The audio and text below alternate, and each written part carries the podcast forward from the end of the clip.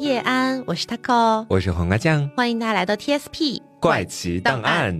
大家久等催更已久的这个《三体》系列继续回归啦！是的啊，那这次咱们就话也不多说，呃，也不做过多解释，就是偷懒了，所以隔了这么久。那这次呢，同样请上我们的《三体》专属嘉宾大仙。大家好，我是大仙。好的，那么这一集的话呢，我们要接着上一期的《三体》继续聊下去啊。嗯，上一期呢，我们聊到云天明他自愿同意成为了阶梯计划的候选人嘛。嗯，这个大家应该还记得。嗯，然后我们再来回顾一下上一集提到的一些主要人物。云天明我们就不多说了，程心应该也是记得的。记得。OK，那剩下两个呢，有可能大家会有点呃小小遗忘的是韦德和瓦季姆。嗯，那韦德呢是瓦季姆的顶头上司。嗯，然后韦德也是我们上一期说到。到的，你可以理解为人类的极致理性，嗯，也可以理解为某种意义上的兽性这样的一种代表，嗯。啊，然后瓦基姆呢是相对来说更温和一点的这个人，然后他也是那个跟诚心说自己才是阶梯计划最适合的人选的那个人，嗯，OK，好的，那么目前呢剧情进展到 PIA 一共在全球选出了八个阶梯计划的候选人，云天明是其中一个，他的编号是五号。云天明和另外八个人一起到了一个秘密基地，他们要在这个秘密基地里经过各种各样的测试，然后才能够去确定最终的人选。在这个时间里，发生了一个让人非常震惊的事情。什么事情？瓦季姆死了啊！哎，就是阶梯计划最合适的人选。他的死非常的突然，他的死因是因为车子失控了，连车带人一头扎进了河里，足足用了一整天的时间才打捞上来。遗体呢？经过法医的解剖之后，发现瓦基姆患有白血病，车子失控是因为白血病导致眼底出血，然后让瓦基姆开车的时候突然之间就失明了，然后车子一头撞进河里了。嗯，很突然吧？不知道大家会不会觉得有点不对劲儿？怎么想都觉得不对劲儿啊？对，我有三点不对劲儿哈。第一点是瓦基姆说过自己才是阶梯计划最合适的人选。而要成为阶梯计划的最终人选的话，他必须要死啊，然后得在这个过程当中提取出大脑，再把大脑发射向太空嘛。第二点疑点就是白血病，怎么之前从来都没有听说过瓦基姆有白血病这个事儿呢？对，他自己也没提过，也没有人说出来过这个事儿。第三点就是怎么就这么巧，偏偏是在阶梯计划选拔候选人的阶段，瓦基姆死了。那白血病这种病症呢，在一定条件下是可以人为造成的。嗯，比如说让受害者处于放射环境当中，把控好放射剂量，太高了会导致受害者迅速死亡，而且是死于放射疾病，而不是白血病。那这个放射剂量太低了呢，又没办法让受害者在短时间之内就出现白血病的症状，所以瓦季姆的死是有人刻意为之的。嗯。那么，这个凶手就要在安乐死法刚刚推动的时候，就对瓦基姆下黑手，才会刚好在选拔候选人的这个时间段啊发病。所以说，凶手一定是仔细推算过时间，并且非常专业的人。嗯，整个 PIA 的人对于瓦基姆的死的反应分成了两种：航空航天专业的技术人员都非常的悲痛，而间谍特务人员都在窃窃私语的讨论说，瓦基姆死的太可惜了。嗯，这些间谍特务当然不是因为瓦基姆的专业技术而感到可惜，他们可惜的是瓦基姆的大脑不能使用了。由于瓦基姆经过一整天才打捞上来，大脑在河水当中浸泡的时间太久了，已经不能够给阶梯计划使用了。所以说，凶手可以说是百密一疏。他算准了瓦基姆死亡的大概时间段，但是他不能算到精确的哪一天哪一分哪一秒。嗯，所以他没有想到，病发的时候瓦基姆刚好在开车，这车子又一头扎进了河水里面，又打捞了那么久的时间，才导致这个大脑不能使用的。嗯，否则的话，你想一想，如果瓦基姆病发的时候他没有在开车，或者车子没有进河里，或者说迅速打捞上来了，那么瓦基姆的大脑。都能给阶梯计划使用。嗯，那么问题就来了，杀害瓦基姆的凶手会是谁呢？我看到网上有很多人在讨论这个凶手是谁啊。其实原著里面是明确写了谁是凶手的，但有可能大家看的时候遗忘了或者遗漏了。嗯，所以关于这个点还是有不少人在讨论。有很多人怀疑是诚心，这是一个很可怕、很阴谋论的猜测，因为他们怀疑诚心的杀人动机在哪儿呢？瓦基姆向诚心透露过。瓦季姆才是阶梯计划最合适的人选，而同时间又出现了程心的老同学云天明也成为了候选人。嗯那如果云天明成为最终的那个人的话，最终的那个发向太空的人选，那么程心必定会因为和云天明的关系以及程心的专业技术，理所当然的成为阶梯计划的主要负责人。嗯但是，如果瓦季姆突然有一天觉得我还是得奉献一下我自己吧，我觉得我还是最适合的那一个，他主动捐出自己的大脑了，那么程心就会变成阶梯计划的边缘人物。嗯嗯所以程心必须要让瓦季姆死，不仅要死，还得让瓦季姆的大脑没有办法被阶梯计划使用。所以这个动机听起来非常合理，也完全符合瓦季姆的死状。嗯还有另外一种猜测，觉得凶手是维德，因为维德一直在强调不择手段的前进。那么韦德如果也觉得瓦基姆是最合适的人选的话，韦德就很有可能会下黑手。嗯这也是有动机的。嗯，那听完这两种分析，你们更倾向于是谁杀的呢？我其实更偏向于是后者韦德杀的，嗯。因为我其实，在听你讲前面那段的时候，我心里面就在想，会不会是韦德？嗯。因为他一直维持出来的那个人设还有形象，就是铁面无私，嗯。为了自己的目的，就是会不择手段。然后诚心的那个推论，我个人觉得有两点是我觉得暂时哈我看来不太合理的地方，一个是我们前面已经讲到了，如果要想达成目的，那必须得控制死亡时间。嗯，但是瓦基姆他从发病到他死亡，包括到河里面去浸泡好几天，其实这个都属于是一个偶发事件或者突然性事件。嗯，你没有办法去确保他的脑子一定是能用或者不能用的。嗯那这也是诚心没有办法去控制的。然后第二个点，我是觉得在于诚心哈，他这个形象，我们前面的节目就有说到过，就是一个极致感性的形象，嗯包括是我们所谓的打引号的善良。嗯然后呃，我记得前面他会有讲到过，说他连蚂蚁和昆虫都不愿意踩死。嗯然后现在直接杀掉一个人，我个人觉得可能是对他整个形象的一次彻底的颠覆。嗯啊，我觉得作者会有这样的一个动机去这么做吗？因为我没有看过原著什么的哈，嗯所以表示一下怀疑。嗯嗯但我感觉，如果是韦德的话，他是这么一个就是极致理性的人嘛。如果他去做这个计划了，我觉得应该很难会出现这种失误，导致大脑不能够去使用。嗯会不会还有第三个人？嗯哼，那我来公布一下最终答案啊。嗯原著里是明确写了凶手的，嗯就是韦德。啊，就是韦德。啊，对哦，就是韦德。因为虽然关于前面讲到程心的这个猜测，虽然听起来很合理哈，但是其实，在程心知道瓦季姆的死的那个当下，在书里就有明确的写到，程心是悲痛万分的，嗯而且瓦季姆对程心非常照顾，对程心来说就像个大哥哥一样。瓦季姆也从来不会觉得程心表现优秀就会抢走自己的风头，所以他俩之间根本无仇无怨。而程心在没有黑化的情况下，也不太可能做出谋杀瓦季姆的举动。嗯而韦德在我们今天提到的后面的剧情当中，是亲口承认了自己杀害瓦季姆的事实的。如果说瓦季姆的死亡方式和时间没有那么凑巧的话，韦德就是想让瓦季姆的大脑发射向太空的嗯啊，就是百密一疏，中间出了个差错，他也没想到就这么巧这样子的。嗯好，那瓦季姆的死我们就聊到这儿。我们来看一看程心和云天明目前的情况。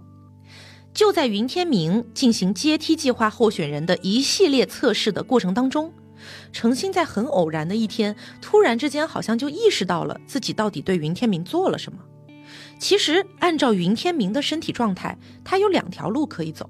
第一条当然是死亡了，第二条就是冬眠。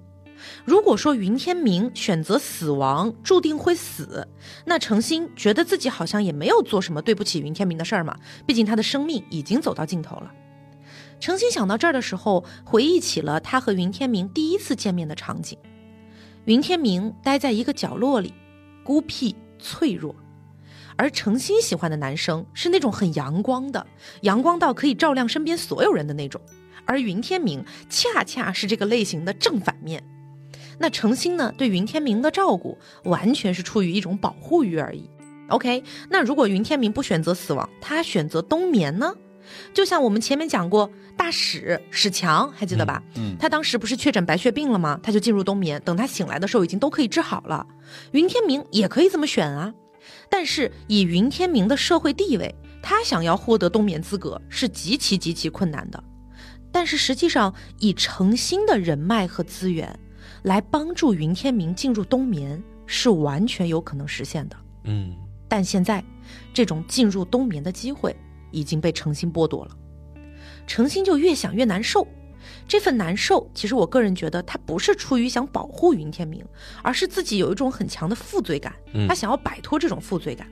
于是，程心第二天他就去找了韦德，和韦德产生了一段对话。我认为五号候选人不合格，我收回自己的推荐，请求把五号从候选人中除名。为什么？他的测试成绩名列前茅。他，他的学历太低了。你的学历倒是很高，但要让你的大脑去完成这个使命，肯定是最蹩脚的一个。他的性格孤僻，说真的，我没见过这么孤僻的人。他根本没有能力融入周围的社会环境。这正是五号最大的优势。你说的环境是人类的环境，很好的与这种环境融为一体的人，同时也对它产生了依赖感。一旦切断它与人类环境的联系，并将其置于一个完全异类的环境中，可能产生致命的精神崩溃。你正好就是这方面的例子。最重要的是，他长期隔绝于人群之外，对人类没有责任心，更谈不上爱心。地球上有他留恋的东西。五号的另外一个优点就是他很有创造力，这多少弥补了专业背景的不足，知道吗？他的一个简单的创意就让你的另一个同学变成了亿万富翁。其实按照应有的标准，所有的候选人都差得远，但没办法，你让我更坚定了对五号的信心。谢谢。OK，那这段对话当中呢，有两个重点。第一个重点是地球上有他留恋的东西。嗯，韦德是知道了什么吗？为什么说云天明在地球上有留恋的东西呢？这个我们后面会解释。当然，其实大家可能多少也能猜到了。嗯，还有另外一个点呢，就是其实程心在整段对话当中对云天明打引号的这种诋毁，哈，他并不是真的在骂这个云天明没有责任心、没有爱心，而是程心想要让云天明脱离这个阶梯计划，他想让云天明冬眠活下去。这样的话，程心就没有那股负罪感了。嗯，而韦德提到的那个亿万富翁，也就是上一期提到的那个胡文，就是那个把一些野草揉碎了放进水里的那个方案，嗯啊，然后就就创业成功之后给了云天明三百万的那个人。那虽然在这段对话当中，韦德的态度非常的坚定，但程心还是没有放弃，因为按照规定，阶梯计划所有的候选人都要参加一个宣誓仪式，这个仪式是三体危机爆发之后修订的太空公约规定的。简单来说，就是任何人，如果你要离开太阳系以外去进行活动，你都必须在此之前宣誓永远效忠于人类。嗯，这场仪式呢，是在罗辑参加那个面壁计划大会的几个月之前举行的。这个宣誓仪式的过程其实非常简单，就是候选人把手放在联合国国旗上，说出规定的誓词。这个誓词的大致的意思就是自己会保证永远效忠于人类，在宇宙当中不做出任何损害人类利益的事情，就很简单的一个宣誓。嗯，云天明是第五个宣誓的，在他之前的四个候选人都完成了宣誓程序，并且还有人呢是对自己的信仰宣誓的，而云天明此时把手放在了联合国国旗上，他说：“我不宣誓，在这个世界上。”我感到自己是个外人，没得到过多少快乐和幸福，也没得到过多少爱。当然，这都是我的错，但我不宣誓，我不认可自己对人类的责任。萨伊问他：“那你为什么要来参加呢？”云天明说：“我想看看另一个世界。至于是否对人类忠诚，要取决于我看到的三体文明是什么样子。”除了云天明之外，还有另外一个 NASA 的太空工程师，他是因为得了艾滋病才加入到这个计划当中的，他也拒绝了宣誓。那么这个时候，请问大家一个问题：一共八个候选人，嗯，六个宣誓永远效忠人类，两个拒绝效忠人类。如果你是解体计划的负责人，你会选择谁呢？嗯，有点难选。对，虽然说可能我直接就要选择那六个里面的一个，但是你既然都这么问了，我觉得他们应该是咱们得找找理由去选剩下来的两个。但我觉得就是宣誓其实蛮简单的，但是如果你要做到不想去违心，我觉得这个是蛮真的。嗯，对，好，那跟大家说一下，其实这个宣誓仪式啊，它算是所有的测试里的一环。啊，你必须要宣誓你不效忠人类，哦，你才有可能成为最终的这个人选。为什么呢？很简单啊，就整个这个阶梯计划，它的目的就是送一个人去三体那儿当卧底嘛。哦，你是卧底，你就给自己洗脑了。你大声的对你你你在那儿，而且你别忘了，这个时候质子也已经到达地球了。啊啊！你在那大声的说啊，我对人类永远忠诚啊！完事儿我还把你送过去，那三体人傻吗？你在这儿说啊，我对地球忠诚，我不背叛人类，那对三体人来说，我要你干什么呀？对，所以韦德在这个计划里，他需要的是一个对人类社会没有什么责任感，就算世界毁灭都无所谓的，嗯，但是又得有什么东西让他留念的。啊，所以这个云天明完美，对完美符合这些点。嗯云天明他不认同人类的各种各样的观点，他觉得跟自己没关系。他其实说白了，他已经活腻了。但是有一个很关键的地方就在于，地球上有谁呀？诚有诚心，这是云天明唯一在意的一个人。所以，为了诚心，云天明可以拯救人类。因为如果说地球没了，那就等于说诚心也没了。嗯所以呢，这也就是为什么韦德会在前面说地球上有他留恋的东西。嗯嗯，这是一个很关键的点。所以能够被选择的只剩下了云天明和那个同样拒绝宣誓的 NASA 工程师。但是就在宣誓仪式结束后的第二天，这位工程师的病情急剧恶化，凌晨就去世了。我觉得又是韦德的手脚。啊，对，对，不好说，因为书里面没有明确说到。那因为这个工程师呢是突发疾病，在凌晨去世的，嗯所以他的大脑呢没有办法按照正常的流程从活体里面取出，然后急速冰冻，一样不能使用了。于是云天明成为了阶梯计划的唯一人选，也就是最终的唯一一个执行人。嗯没过多久，程心接到了通知，说云天明的病情也开始急剧恶化了，要立刻做脑切除手术了。程心当时站在那个医院的外面，想进去又不敢进去。韦德随后就到了，他看到程心痛苦万分的样子，韦德就顺手非常玩味的给了程心致命一击。韦德说：“哦，对了，还有一个惊喜没告诉你吧？你的那颗星星是他送的。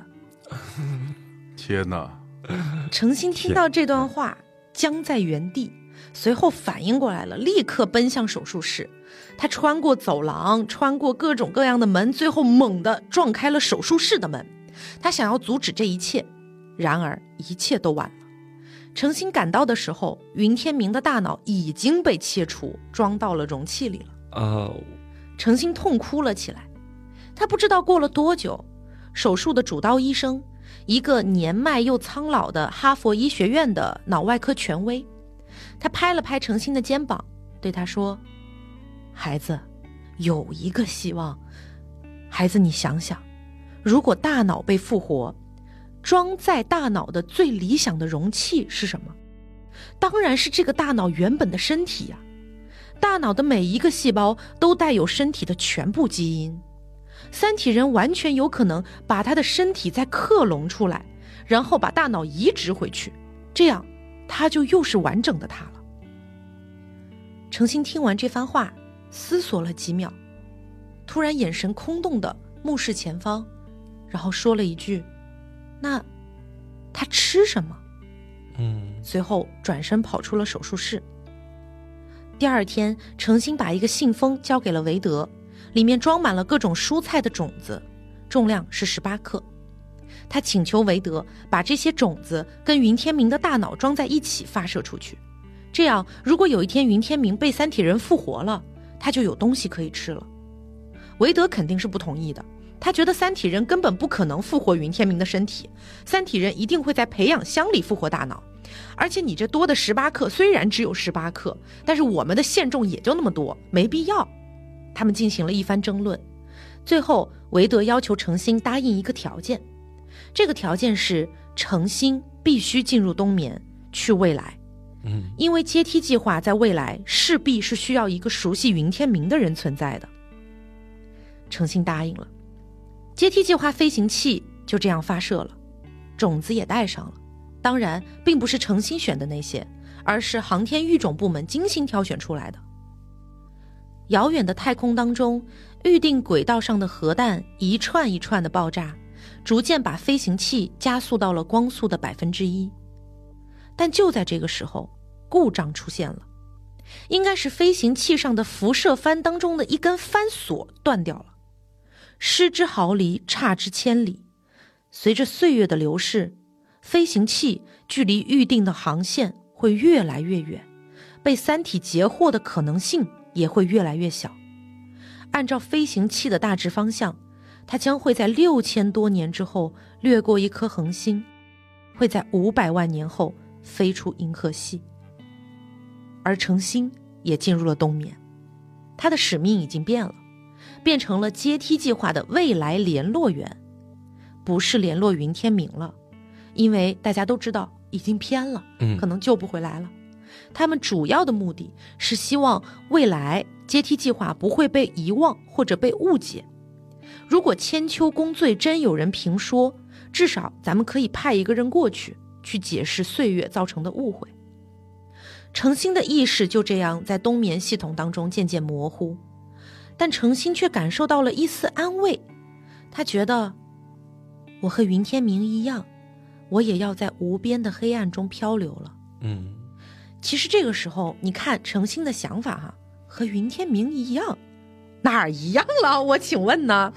云天明是飞向无边无际的太空，哎，对，或许几千几万年都不再有可能苏醒。嗯，他死了，却又在某种意义上活着。就算有一天被三体人截获，也不知道会面对的是善良的对待，还是残忍的折磨。对，你诚心只不过可能是冬眠个几个世纪，然后你回来要去解释一下阶梯计划的事儿，你想活还能继续活，到底哪儿一样了？所以我觉得这个地方是很明显的一种来自于诚心的伪善。嗯 OK，那现在诚心进入冬眠了，云天明的大脑也飞向太空深处了。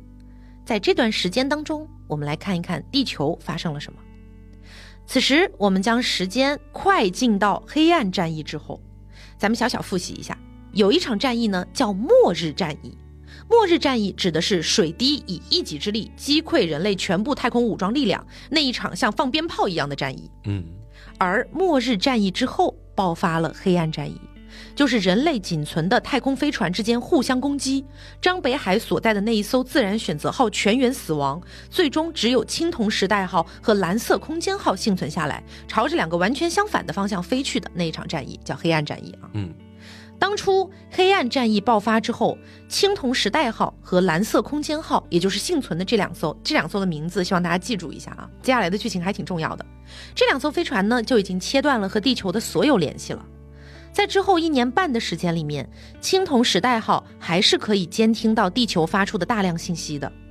但是突然有一天，地球向外散发的所有带有信息的电磁波都消失了，地球就像一盏突然关掉的灯一样。其实这个时候，我们结合罗辑的故事的时间线，就会知道，这是那天罗辑在坟墓旁对三体人说话嗯啊，构成了那个呃黑暗森林威慑的那一天，就是信号消失了。但是当时的青铜时代号他不知道怎么回事儿啊，他说完了，肯定是这个地球被三体人占领了，完蛋了。哎，于是立刻加大了功率，朝着更远的方向飞。嗯结果短短十天之后，青铜时代号突然接收到了地球发来的信息，这条信息是发给青铜时代号和蓝色空间号的，内容就是人类已经建立了威慑，请这两艘飞船立刻返航，并且还说明，由于黑暗森林威慑，地球向外发出信息是很危险的事情，所以这条信息我们是冒险发出的，此后不会再重复。对于这个消息啊，青铜时代号肯定是不敢随便相信的。就万一这是三体人的陷阱呢？那回去咱们不就自投罗网了吗？直到三体人的质子在青铜时代号的飞船上低维展开，建立了青铜时代号和太阳系之间的量子通行通道，这一切才被证实了。青铜时代号上的太空军得知，作为末日战役当中幸存的战舰，他们已经成为了人类世界的英雄。整个地球都在盼望着他们回归，并且还要给飞船上的所有人授予最高荣誉勋章。于是，青铜时代号决定，咱们立刻返航吧。由于飞出去太远，所以回家的路要走十一年。嗯好不容易呀、飞了这么多年，青铜时代号终于接近了地球。快要着陆的时候，飞船上的人们看到着陆点附近聚集了好多好多的人，大家都在欢呼，全部都是掌声和鲜花。飞船落地了，军方开始清点人数，直到确定全舰人员都到齐了，然后掌声和欢呼声突然之间消失了。接着，军方派来的上校开口说道：“现在声明，你们都已被开除军籍，不再属于太阳系舰队。但你们给舰队带来的耻辱永远无法抹去。你们现在也不能与亲人团聚，他们并不希望见到你们。你们的父母以你们为耻，你们的配偶大部分已经离你们而去。虽然社会并没有歧视你们的孩子，但他们这十多年也是在耻辱当中长大的。他们恨你们，你们已经被移交给舰队国际的司法系统了。随后，一大批武装士兵冲了过来，所有的枪口都对准了青铜时代号的人。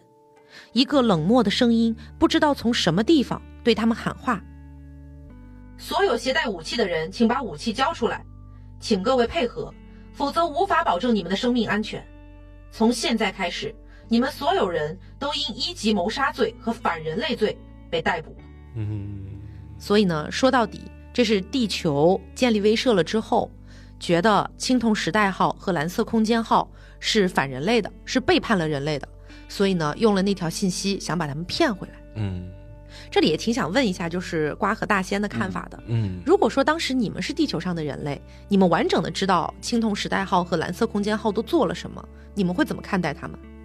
我觉得就是他们回来之后，我会觉得平安回家就好，因为我觉得在那样的一个怎么说时代背景下面，我会觉得整个人类它应该是一体的。虽然可能前面经历过各种各样的跌宕起伏，然后人类内部也会出现各种各样的问题，但至少这些士兵们他们也是曾经为了整个人类而去战斗的，而最后他们也不是临上阵的时候逃脱，而是他们在战斗过程当中发现了是完全不敌的，嗯。然后他们才逃掉的。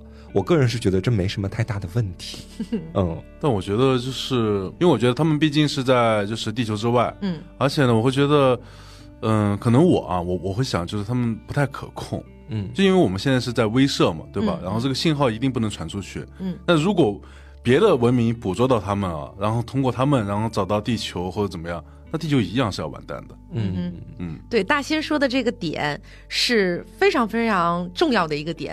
为什么一定要把他们骗回来，让他们就流落在外也就算了呗？对，一定要骗回来的原因，就是因为这两艘飞船都可以向外发射信号。是哦，一旦被什么外星更高维的文明接收到了，然后一盘问你们从哪儿来，你们母星是哪儿啊？啊，我们是地球人啊，完事儿吧唧就冲过来 我，把坐标发给你们，对，就完蛋了。所以一定得一定得抓回来。嗯嗯 OK，那么接下来呢，地球法庭就对青铜时代号的舰长、武器系统的控制军官以及副舰长都进行了长时间的审问，审理一共持续了一个月。他们审问的内容非常多，整整占了六七页。嗯那我这里呢就浓缩一下，咱们浓缩成三个点，主要内容就是一，你们背叛了人类；二，你们全舰人员一起背叛了人类；三，还问出来了一个很可怕的故事。当时青铜时代号不是把量子号给击溃了吗？量子号上面的人全死了吗？全死的这些人被青铜时代号的人当做食物储备吃掉了。呃啊，对，并且吃的过程当中，因为每一个士兵他们都会有一个植入的芯片，可能吃着吃着就会发现那颗芯片，然后他们就会说：“哦天哪，就是我认识这个人，谢谢你给了我食物。天天哪！哪，对，还蛮可怕的，因为当时他们也没有更多的食物储备了。对于他们当时的那个状态下来说，这是他们唯一的选择。对，嗯那么最后呢，就宣判了结果，舰长和其他六个高级军官被判终身监禁，其余一千七百六十八个人，只有一百三十八人被宣布无罪，余下所有均被判刑，刑期为二十年到三百年不等。嗯舰队国际的监狱不在地球上，它位于火星和木星轨道之间的一个荒凉的小行星带上。所有青铜时代号上的犯人将会最后一次进入青铜时代号，他们要去干嘛？他们要去和接收青铜时代号的新的部队进行一个交接。啊，就说一下这怎么使用啊之类的。嗯在过去的十几年的时间里面，青铜时代号这艘战舰曾是他们的整个世界。他们在很多地方都进行了精心的布置，有草地、森林和海洋的全息影像，还培育了真正的花草，修建了喷泉和鱼池，想让这里变成真正的家的样子。以及他们当时得知自己可以回去的时候，所有人都抱头痛哭，说的是我们终于可以回家了。嗯可现在，这一切都不存在了，他们的痕迹被完全抹去了。青铜时代号又变成了一艘冷冰冰的战舰。武器系统的控制军官叫做史奈德，他被带到了一个球形舱里，向来交接的三位军官交代一些操作系统的细节。差不多一个小时之后，这个交接就完成了。正在大家准备离开的时候，突然，史奈德猛踹舱壁，在失重的状态下飞到球形舱的另一端，几乎是同时，球形舱被分割成了两个，史奈德在一边，另外的军官在另一边。史奈德立刻调出了一个操作界面，飞快地点击着，嗯这是通信界面。他在激活青铜时代号的大功率超远程星际通信系统。一声闷响之后，史奈德这边的舱壁被激光枪烧出了一个小洞，宪兵已经把枪管伸了进来，对准了史奈德，警告他立刻停止操作并打开舱门。史奈德这个时候对着通信装置说道：“青铜时代号呼叫蓝色空间号，青铜时代号呼叫蓝色空间号。”此时，一束激光穿透了史奈德的胸膛，血液变成红色的蒸汽喷了出来。被自己的血雾笼罩着的史奈德，用尽最后的生命喊出：“不要返航，这里不是家。哦，天哪！”蓝色空间号这边，他们本来就没有特别相信地球邀请他们返航的这个信号，他们只是在进行着低功率的减速。而此时一收到青铜时代号的警报，他们就立刻由减速转换为全功率加速，继续逃离太阳系。而地球和三体这两个世界知道了这个信息之后，两个文明第一次拥有了同一个敌人。是敌人的原因，就是大仙刚刚说到的，嗯蓝色空间号很有可能会对两个世界造成黑暗森林威胁。嗯只是目前来说，蓝色空间号还不足以对他们造成这种威胁罢了。所以此时，地球决定由新的飞船万有引力号立刻起航追击蓝色空间号。万有引力号是太阳系目前唯一一艘能够进行恒星际航行的飞船，它比蓝色空间号的建造时间只晚了十年左右而已。除了可以进行引力波信号发射之外，并没有比蓝色空间号多出什么更加先进的技术，只是推进能力比蓝色空间号更好一些，所以完全是可以追得上的。只是按照目前的距离和速度来看，万有引力号要追上蓝色空间号，至少需要五十年左右。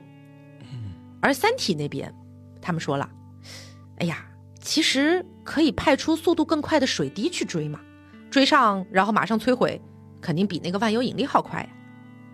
但是地球世界拒绝了。不管怎么样，这是人类的内部事务。末日战役是人类最大的创伤，在政治上是不可能允许水滴再次攻击人类的。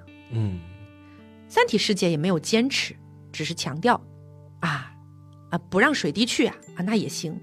但是我得强调一下，这个万有引力号，它是具有发射引力波的能力的，所以呢，我们三体世界还是得保证这艘飞船的绝对安全的，因为引力波也是可以发射宇宙信号的。对呀、你又把一批人送上去了。，对，所以三体是不允许这个飞船乱搞的。嗯那么我们水滴可以就是跟着你们的万有引力号，我们一块儿去，哎，我们陪同，嗯，这样可以了吧？你要敢瞎搞，我就弄死你。对，并且我们也得确保一下，就是你们对蓝色空间号是有压倒性的这种优势的嘛。嗯于是呢，万有引力号和两个水滴编队一起出发了。在他们找到蓝色空间号之前，我们把视角先重新转回到程心的身上。冬眠了二百六十四年的程心被唤醒了。嗯他被唤醒的原因并不是阶梯计划，而是上一期我们提到的另一个计划——群星计划。就是那个公开出售地外恒星，然后云天明通过这个事儿给程心买了一颗星星的那个群星计划。在当年的群星计划当中，一共有十五个人购买了十七颗恒星，除了程心之外，其他十四个人都消失在了茫茫的历史长河当中。当年的那一场大低谷，就像一只筛子一样，滤掉了很多人。所以现在，全世界只有程心是唯一一个合法拥有恒星的人。嗯，虽然人类现在还没有飞到过任何太阳系以外的恒星。但是随着技术的飞速发展，要去到三百光年内的恒星已经不是不可能的了。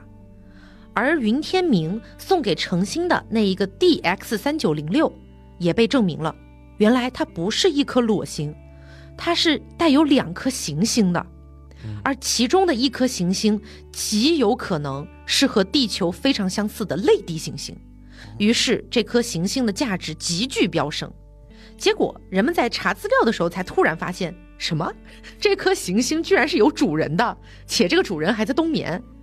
联合国呢和太阳系舰队想要回收 DX 三九零六的所有权，嗯，但是按照法律规定，必须在主人同意的情况下才可以出让。于是程心是因为这个原因被唤醒的。程心苏醒之后得知，阶梯计划的那个飞行器没有了任何消息，三体舰队应该没有截获它，也没有观测到它的存在吧。整个计划已经被历史遗忘了，云天明的大脑也永远迷失在了太空当中。发现 DX 三九零六的那颗行星的是一个叫做 IAA 的博士生，这个女孩子充满了生机，像一只活泼的小鸟。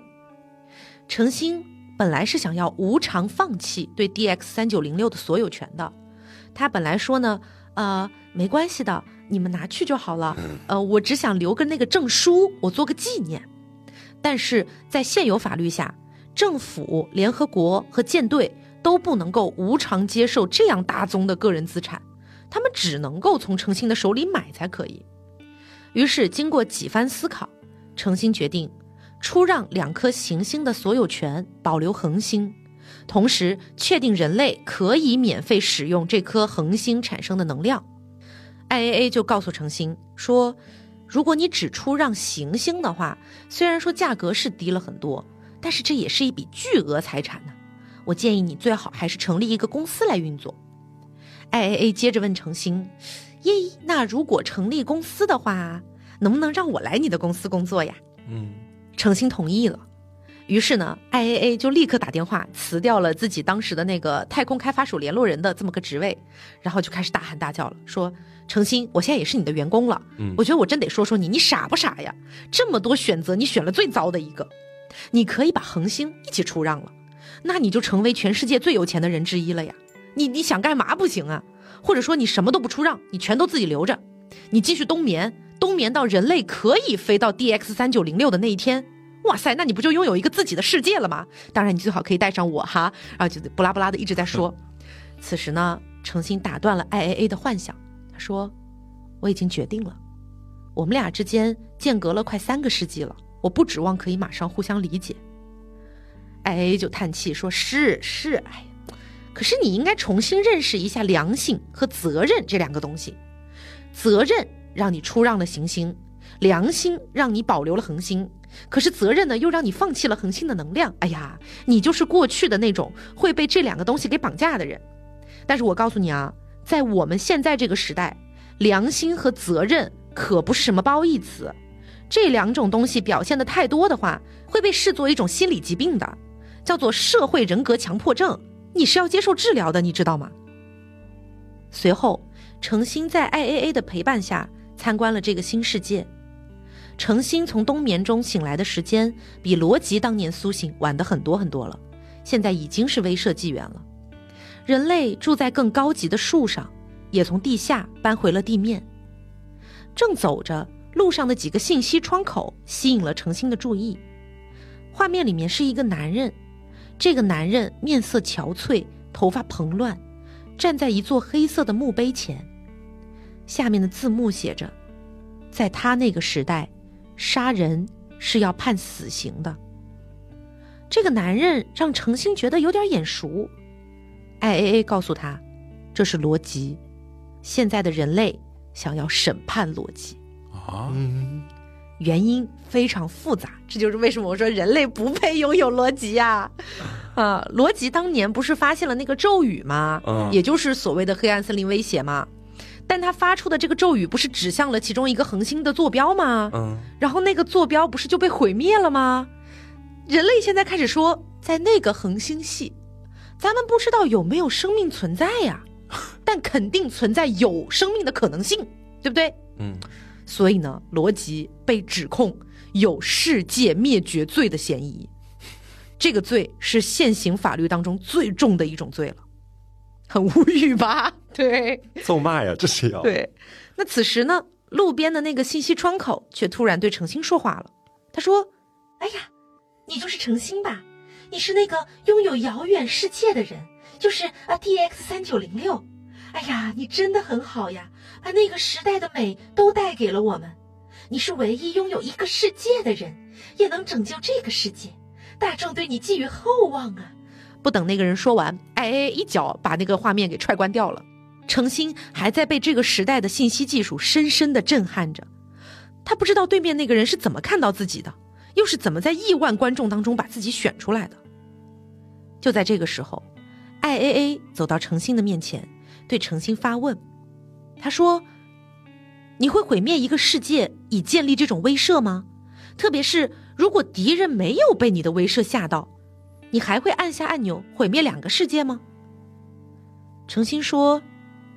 这个问题没有意义，我怎么可能把自己置于那种位置？IAA 反问：“真的不会吗？”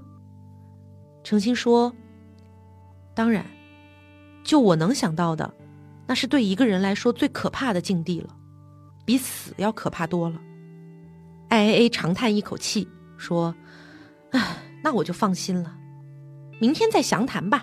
嗯，你早点休息，你现在好虚弱的。”要一个星期左右才能完全恢复。结果第二天一大早，程心就接到了 IAA 的电话。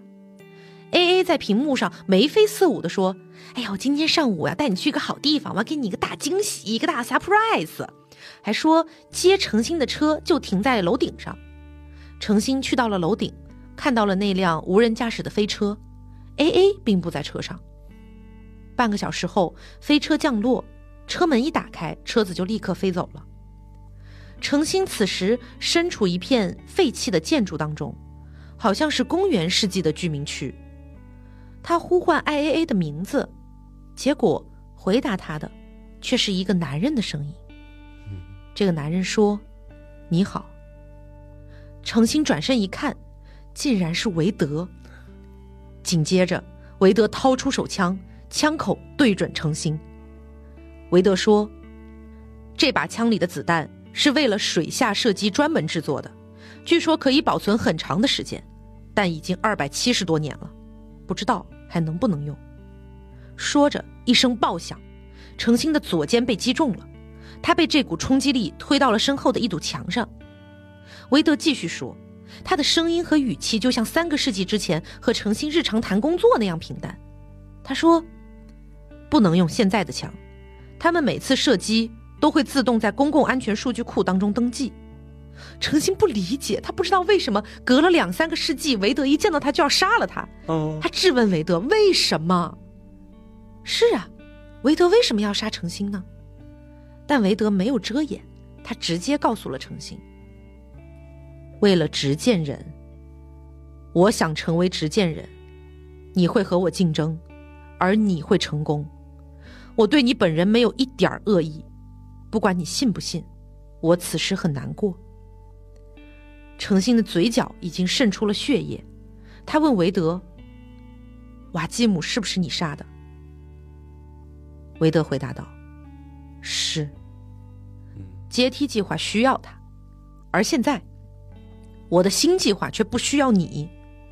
你们都很出色，但挡道的棋子就应该清除。我只能前进。”不择手段的前进。说完，韦德又开了一枪，子弹穿透了程心的左腹部。接着，韦德又再次对准程心扣动扳机，但这一颗子弹，或许是因为三个世纪确实太久了，变成了一颗臭弹，卡壳了。韦德立刻又换了一颗子弹，再次对准程心。然而就在这个时候，韦德握着枪的右手臂爆炸了，是警察来了。嗯啊，对准了韦德的手臂开的枪。I A A 也来了，A A 大哭，说是有人伪造他的电话，骗程心来到这儿的。程心身上的剧痛让他休克了过去，但他很快又醒了过来。他发现自己已经在车里了，整个身体被不知名膜状物全都包裹了起来，疼痛消失了，他甚至感受不到身体的存在。意识再次模糊之际，程心用只有自己能听到的声音问了一句：“什么是执剑人？” 是的，程心都不知道什么是执剑人。好问题呀、什么是执剑人呢？我这里可以很简单直接的告诉大家，就是手握威慑按钮的那个人嗯就是执剑人。但这里的问题其实远远没有那么简单，执剑人怎么选呀？怎么才能算构成威慑呢？为什么一定要选一个人，而不是由比如说联合国或者军方来担任这个职位呢？嗯，这里就要给大家拆解一下威慑的具体情况了，对后续的剧情也有非常重大的影响。嗯首先啊，地球世界对三体造成的这个黑暗森林威慑，最早最早是罗辑建立的嘛，就是罗辑把自己的心脏连接到雪地工程部署好的核弹上，威胁三体世界，如果自己死了，那些核弹就会爆炸，爆炸所产生的光会形成这个坐标图，然后发向全宇宙这个事儿嘛。随后呢，三体世界不就解除了技术封锁，然后开始协助人类嘛？那后续呢？后来怎么样了呢？因为大家还记得，我们第三部是回到了危机纪元开始说的了呀。威慑纪元之后，罗辑也以及这个威慑啊，非常的复杂。当时啊，没过多久，罗辑就把这个威慑控制权交给了联合国和太阳系舰队。很快呢，人们就开始对威慑这件事儿进行了深度思考，由此还诞生了一门学科，叫做威慑博弈学。嗯人们分析出来啊，接下来会有一些专业术语啊，大家可以当做这个大学课堂在听。就是这些专业术语呢是这样的，就是如果你要构成一个威慑啊，不管是黑暗森林威慑，黑暗森林威慑只是其中的一种啊，就是他们在开始研究威慑这个东西了。嗯就说要构成威慑呢，必须得有两个主体，这两个主体很简单，就是威慑者和被威慑者嘛。那在黑暗森林当中，威慑者就是人类，被威慑者就是三体世界。除此之外，还有几个主要的元素。第一个就是威慑操作，就是你就通过什么样的一个事儿去造成威慑呢？那在三体的故事里面，就是发射三体世界的坐标，导致三体和人类世界都被毁灭，这个是威慑操作。那威慑控制者又是另外一个名词，这个指的呢就是掌握发射开关的人或者组织。那威慑的目标，我们也可以理解为威慑的目的是什么呢？是让三体世界放弃侵略，并且向人类世界传递技术。嗯那最后还有个名词呢，是终极威慑。终极威慑指的是以双方同归于尽为后果进行的威慑。这种终极威慑的特点是，一旦威慑失败了，那么再进行威慑操作，对于威慑者来说将毫无意义。嗯这句话是不是有点绕？很好解释的，大家想一想啊，就是说，呃，我们现在带入三体和人类之间的这个关系，我假设我是罗辑，我手上握着这个威慑按钮，我现在的目的是让对面相信我有可能会按下去，所以你别过来。嗯如果你一旦过来，咱俩都一起死。那如果说这个时候三体人不管你这威慑不威慑的了，他直接就是一个猛冲过来，然后已经占领了地球了，那这个时候我请问你再按这个威慑的按钮有什么意义吗？对啊，你要不然被他占领，要不然被更高的文明占领，对没得选了。而且不要忘了，被三体占领的话，你可能还有一代人可以活。嗯，但如果是你发射了这个威慑按钮的话，你可能半个小时就没了对，啊！就是不知道来自于哪里的一个高维文明，可能就是向你扔了一个不知道什么东西，这个在后面会提到二向箔这个东西，嗯，吧唧一扔过来，所有的人类全部变成二维平面。啊，这就是更高维文文明的可怕。对对对，好，那这个呢就是终极威慑。那终极威慑的关键就在于，必须要让被威慑者相信，如果他不接受那个威慑者想要达成的那个目的的话，就有极大的可能触发威慑操作。描述这个因素的是威慑博弈学当中的一个重要指标，叫做威慑度。只有当威慑度高于百分之八十的时候，终极威慑才有可能成功。人们很快就发现，天哪！如果黑暗森林威慑的掌控权在人类的大群体的手中的话，威慑度接近于零。嗯，因为你要让人类这个群体去做出毁灭两个世界的决定，本身就是很难很难的。这种决定已经远远超出了人类社会的道德和价值观的底线了。就像我们前面提到的，如果说威慑失败，人类至少还有一代人可以活；如果因为威慑失败，你再去按下那个按钮的话，那结果是远远遭遇，你还不如就你就放弃威慑了，你不操作了。所以说，当威慑失败的时候，人类的群体反应是完全可以预测的。也就是说，如果这个时候我威慑失败了。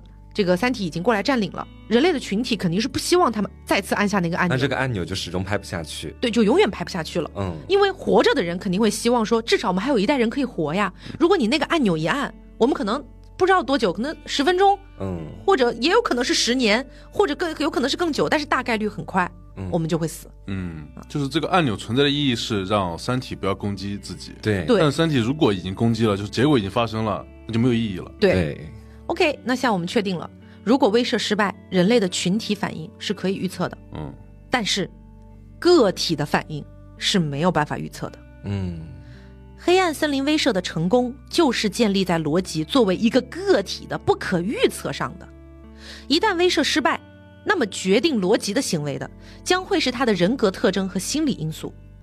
威慑纪元初的时候，人类和三体世界就对罗辑的全部人格特征进行了极其详细的研究，还建立了相应的数学模型。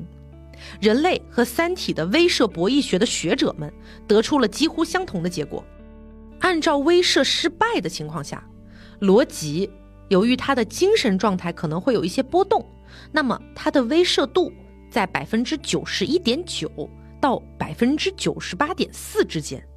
也就相当于，就算是三体冲过来了，嗯，逻辑大概率还是会毁灭两个世界的，嗯，那么是真的刚啊，对，那么三体世界肯定不敢冒这种险嘛，嗯，当人们意识到这个事实的时候，立刻吓出了一身冷汗，紧急就把这个控制权又还给了罗辑，像一个烫手山芋一样，罗辑交给联合国，再到联合国还给罗辑，这中间差不多是十八个小时左右。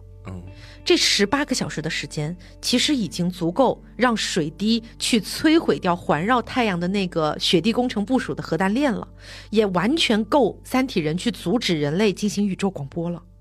天哪，这被认为是三体世界在这场战争当中的最大失误。嗯，而人类吓得汗流浃背。于是，罗辑就这样一直掌握着黑暗森林威慑的控制权。从太阳核弹链的引爆装置，到后来握着引力波的发射开关，两个世界的命都在罗辑的手上。嗯，黑暗森林威慑就是悬在两个世界头上的达摩克里斯之剑，罗辑就是悬着剑的那根发丝，所以他被称为执剑人。达摩克里斯之剑这个故事呢，是出自古希腊的一个历史故事，说是在公元前四世纪。西西里东部的叙拉古王狄奥尼修斯，他打击了这个贵族势力，然后建立了雅典式的一个民主的政权。但是呢，当时的贵族非常的不满，非常的反对他，这也让他觉得虽然自己权力很大，但是地位呢不太的牢固。有一次呢，他就向自己的宠臣达摩克里斯谈了这个问题，并且呢用形象的办法向他表明了自己的看法。他为了满足一下这个宠臣达摩克里斯的贪欲，就把宫殿交付给了他。并且赋予了他完全的权利来实现自己的任何欲望。这个追求虚荣、热衷于势力的达摩克里斯，在一个大宴会当中，突然之间抬头，看到自己的座位正上方的天花板上，沉甸甸的悬着一把锋利的长剑，剑柄只有一根马毛给他系着，嗯，眼看就要掉在自己的头上了，吓得他离席而逃。此时，狄奥尼修斯便走出来说。达摩克里斯头上的这把利剑，就是每分钟都在威胁王上的危险的象征。至于王上的幸福与安乐，只不过是外表的现象而已。嗯，这就是达摩克里斯之剑。那么，时间呢，就这样在诡异的平衡当中度过了。威慑已经建立了六十年，年过一百岁的罗辑仍然掌握着控制权，而罗辑这个人在人们眼中的形象也在慢慢的变化。强硬派不喜欢他，因为强硬派希望可以向三体世界提出更加苛刻的条件，比如废除三体的所有武装，让所有三体人都脱水，全部给我运走。而温和派也不喜欢他，因为他们觉得那个咒语指向的幺八七 G 三 X 一恒星不确定啊，它万一有生命和文明呢？没有办法证明有，也没办法证明没有。他们觉得，如果三体和人类想要和平相处，就必须建立一个以宇宙为前提的人权体系，要承认全宇宙所有生命都完全平等。这 对，这也就是他们前面说的逻辑。嗯，有可能犯有这个世界灭绝罪。嗯，但罗辑谁也不理，他只是握着引力波的发射开关，沉默地坚守着执剑人的岗位，坚守了半个多世纪。人们还逐渐发现，人类对三体世界的任何政策都不可能绕过执剑人。如果没有执剑人的同意和承认，人类的政策在三体世界其实是没有任何效果的，因为三体只是怕执剑人，他不怕你人类呀。嗯，嗯于是呢，执剑人在人类的眼中逐渐变成了独裁者。就这样，罗辑的形象从救世主一天一天的变成了一个不可理喻的怪物和毁灭世界的暴君。人类也考虑过要不要把执剑人的位置交给 AI 智能，甚至呢还做过大量的实验，得出的结论是威慑度极高，但最终还是被否决了，因为他们始终觉得把两个世界的命运交给一台机器，这本身就是一件有点恐怖的事儿。嗯，很冒险。，对，而且实验还发现，AI 对于复杂情况做出正确判断的能力比人类其实要低很多。嗯，而且在政治上也没好多少，你不过是把人的独裁变成了机器的独裁，嗯好像还更糟糕了点儿。更别说万一，我说万一质子会对 AI 进行干扰呢？对我刚刚就想进行控制。，对，所以现在面对这样的情况，唯一的最好的办法就是更换执剑人。又要开始作妖了。是，罗辑已经一百多岁了。嗯，思维和心理随时都有可能出现异常波动。他们觉得，把这两个世界的命运放在一个超过一百岁人的手里，嗯、而且他还是一个这样的怪物和暴君，实在是让人难以放心。所以，韦德就是因为这个原因要杀了程心。嗯，他不认为程心可以担得起这个责任，韦德觉得自己可以。从这个角度上来说，我是认可的。你知道，大家都说《三体》里面韦德最失败的一件事儿，就是那颗臭蛋没能把这个程心给嘎了。确实，相比于程心来讲，韦德更适合这个位置。如果非要换的话，是嗯啊，那今天的故事我们差不多就聊到这儿。嗯，嗯，啊，前面不是说到程心被枪击了，他死了吗？啊，当然是没有啊。那韦德呢？韦德的后果怎么样了？罗辑真的被换掉了吗？又换了谁呢？嗯，太空当中那一艘还在飞行的蓝色空间号怎么样了？被追上了吗？这些我们就留着后续再说啦。好的，所以大家能听得出来，就是第三部的话呢，呃，本质上一开始我是想把青铜时代号和蓝色空间号的这个部分的故事，呃，连贯起来一起讲，就是相当于像之前张北海和罗辑的故事一样拆分开讲。但后来我发现他们实在是有很多就是呃需要提及 A 才能提及 B 的这样的部分，好像没有办法完完全全的像罗辑和张北海那样完全割裂开去讲。嗯所以我就想着说，还是按照呃这个原著里的大概的逻辑和顺序，我们继续去讲他的这个故事。嗯是。哎，我听完了就这一期的内容，其实我个人有有的时候看这种类型的作品啊，我会比较喜欢注意就是里面的情感关系啊，涉及到这个爱情方面的东西，我就会觉得说。天呐，这个云天明实在也太惨了吧！因为你知道后面他够在讲述所有的故事的时候，我可能在他每讲完一个段落之后，我脑子都会自动接上一句：“而此刻云天明正在宇宙里漂流。嗯 我就觉得这也太惨了，就是对从头到尾，我觉得他就是绝顶聪明的一个人，恰恰有了一个恋爱脑，爱上了一个人，然后之后就到最后变成了这个样子。他应该还是有后续的吧？啊，当然当然，我觉得到后面应该会是一把大刀，我有预感。对，嗯后面云天明会出现的，啊，并且呢，他真的播撒了那些种子哦，天哪！啊，然后他给诚心讲了三个童话故事来帮助人类。我好早之前就在评论区有看到说很期待，就是我们的讲解里面怎么讲那三个童话故事。我其实有点期待，到时候你要怎么去把它讲出来。我还没有完全想好，因为我说真的，那三个童话故事特别特别长。嗯，然后，但它里面又全是细节，所以我还在思考当中。OK，其实我还有一个不甘的点，嗯我感觉就是不知道为什么听到现在，就是我感觉逻辑的时代是不是要落幕了？嗯，要开启下一个时代了。是的，是的，啊，对，我也挺不甘的这个点，因为我觉得好像就是前面我们去讲逻辑故事的时候，我都会觉得，嗯，这个男主角不错不错。然后到了诚心这个地方，讲实话，我到现在都没有。对他恨之入骨，我没有到这种地步，也可能是剧情还没进展到那个地步。嗯，但是我目前对他的一个感觉就是，他很多时候他想的都是在自己的一个世界里面，自己的一个情绪里面的嗯一些思想内容。可能他，哎，我该怎么去说呢？活得挺自我的，但这种自我也算是一种生活方式，只不过这种生活方式放到了一个外星人入侵的设定里面，开始会变得被人讨厌。嗯，我是这么觉得。如果把它放在一个比如说和平年代，他该怎么活怎么活，其实我觉得他会很受欢迎。嗯罗辑的时代确实是接近尾声了，哦要落幕了，因为他毕竟也已经一百多岁了。嗯，不过罗辑后面还会有一些剧情，就是呃，这里不想剧透太多，但是可以给给一点小小的暗示。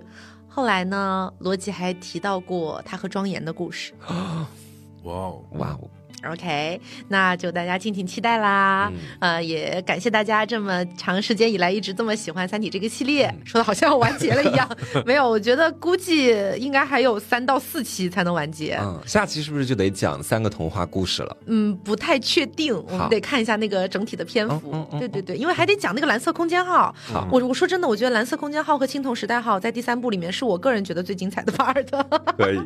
好，那么大家对于呃今天我们讲的这样的一些部分，有没有什么想要自己讨论的点？也可以在评论区一起聊一下。其实我还挺想听听大家聊一聊关于青铜时代号回到地球上之后的。这样的一部分的故事，大家是怎么看的？其实我当时看的我特别难过，尤其是他用最后的力气，然后喊出的那句“不要返航，这里不是家”，我就很想哭。对，但是硬要说的话，他们也确实背叛了人类，就好像很难评的感觉。在我这里他们还是没有背叛，我觉得他们只是为了想要活下去。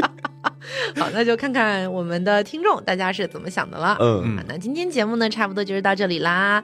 那我是 taco，我是黄瓜酱我，是大仙。那我们下周再见，拜拜